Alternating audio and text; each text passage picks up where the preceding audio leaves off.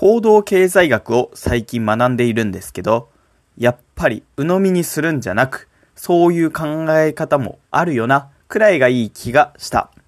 さあ、始まりました。ヤタのハングリーラジオ。パーソナリティのヤタです。今回はですね、よく言われる言葉、やればできるについて、ハングリーに考えてみたいと思いますよ。ということで、第113歩。ビリギャルを生んだ先生の考え方が好きやればできるは危険言葉の変換早速いきましょう。さて、さて、改めて、どんどんハングリたいでおなじみのヤタです。やればできるは本当か先日、たまたま目にした研究者の討論を見ていたんですけども、行動経済学という人の行動を研究する学問では思考は現実化するというのがあってですねとある研究では学校の試験を受けるときにああ今回は全く勉強しなかったからどうせできないと思っていた被験者は実際に成績が悪くて一方で全く勉強がしなかったと言いながらもやればできるやれるだけやってみようという言葉を口にした被験者は成績がむしろ良かったという結果が出たんですね。これだけ見ているとやればできるというのは魔法の言葉のように見えますよね。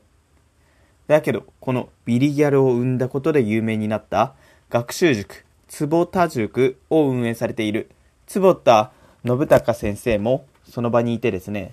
坪田先生はその考え方は危険ですよっておっしゃってたんですね。それはなぜか。みんな、あ、確かにって納得したんですけども、やればできるというのは実際にはやればできるかもしれないくらいにとどめた方がいいと。例えば、難しい参考書の問題を解いていて、最初の数問はスラスラスラーっと解いていくことができると。その時はまだまだ良かったんです。あ確かにやればできるんだなと思う自分がいたんですけどもどんどんこう問題を解き進めていくうちに自分の実力では解けない問題にぶち当たると。そうした時に無理という気持ちが湧いてきてですねやればできると思っていたのにその反動でむしろやってもできないというのが強くなってしまうんだと。こうなったら最悪だというんですね。じゃあどうしたらいいか。それは、やればできるではなくて、やれば伸びるに変換することが重要なんだとおっしゃっていました。本当にこれにはもう皆さん一度納得だったんですけども、やれば伸びる。つまり、やればできるというのは行動することで結果がついてくるという意味で、成功というのを重視していますよね。それに対してやれば伸びるというのは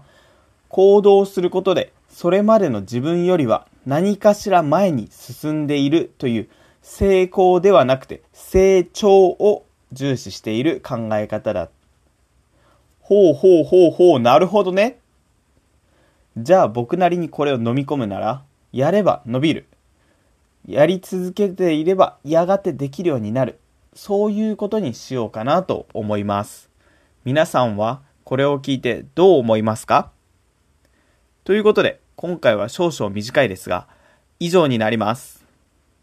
やればできると、やれば伸びるの違いについて説明してみました。ヤタのハングリーラジオパーソナリティのヤタでした。